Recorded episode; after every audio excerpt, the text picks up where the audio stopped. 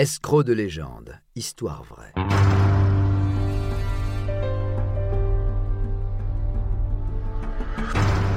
Un programme studio minuit. Une idée originale de John Mack.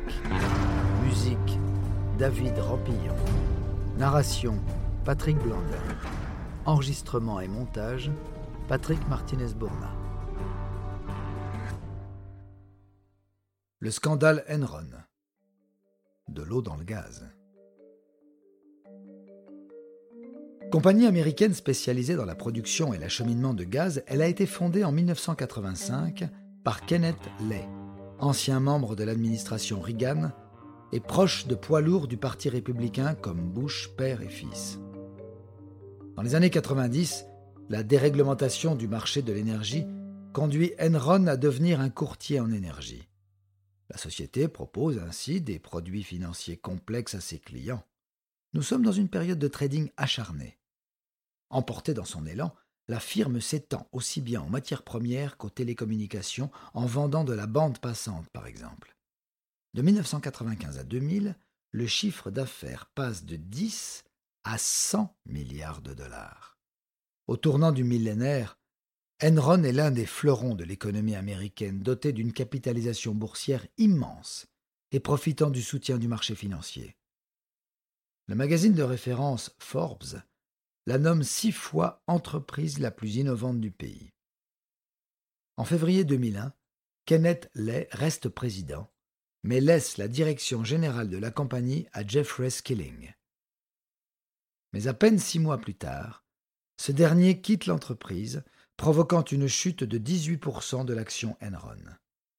Le 16 octobre, la société annonce un trimestre en déficit, première depuis plus de quatre ans.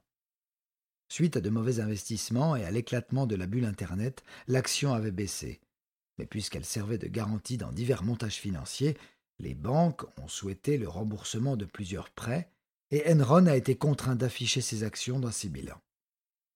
C'est le début du cauchemar pour Enron. L'autorité de réglementation des activités boursières aux États-Unis ouvre une enquête le 22 octobre. La société annonce une perte de 1,2 milliard de fonds propres suite à différentes transactions de deux sociétés privées dont le créateur n'est autre que le directeur financier d'Enron, Andrew Fastow. Dès le lendemain, celui-ci est naturellement renvoyé. Pour se sauver de cet enfer, l'entreprise tente de se faire racheter par un concurrent, pour environ 10% de sa valeur quelques mois plus tôt.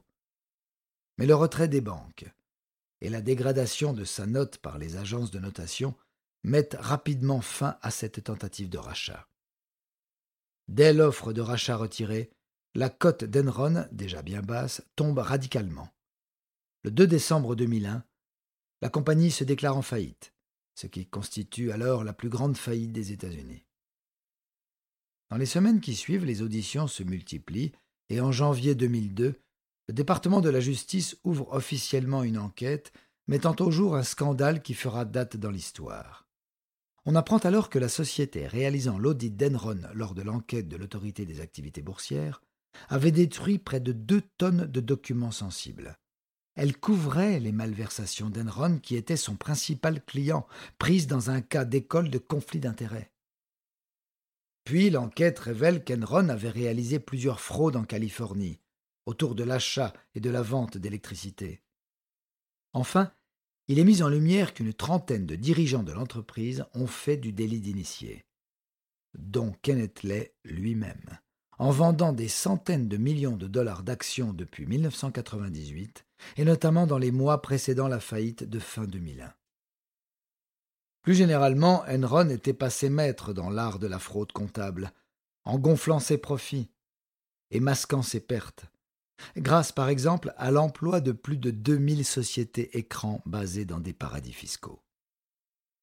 Le procès amorce une série de réformes dans la gouvernance d'entreprise, le milieu du conseil et de l'audit et le système bancaire. Malheureusement, l'histoire nous apprendra que les leçons n'ont pas été retenues. Au final, 15 dirigeants d'Enron, dont Skilling, Fastow et Lay, seront condamnés pour escroquerie, complot, blanchiment et déclaration mensongère. Ce dernier décède d'une crise cardiaque avant son verdict. Il encourait jusqu'à 160 ans de prison.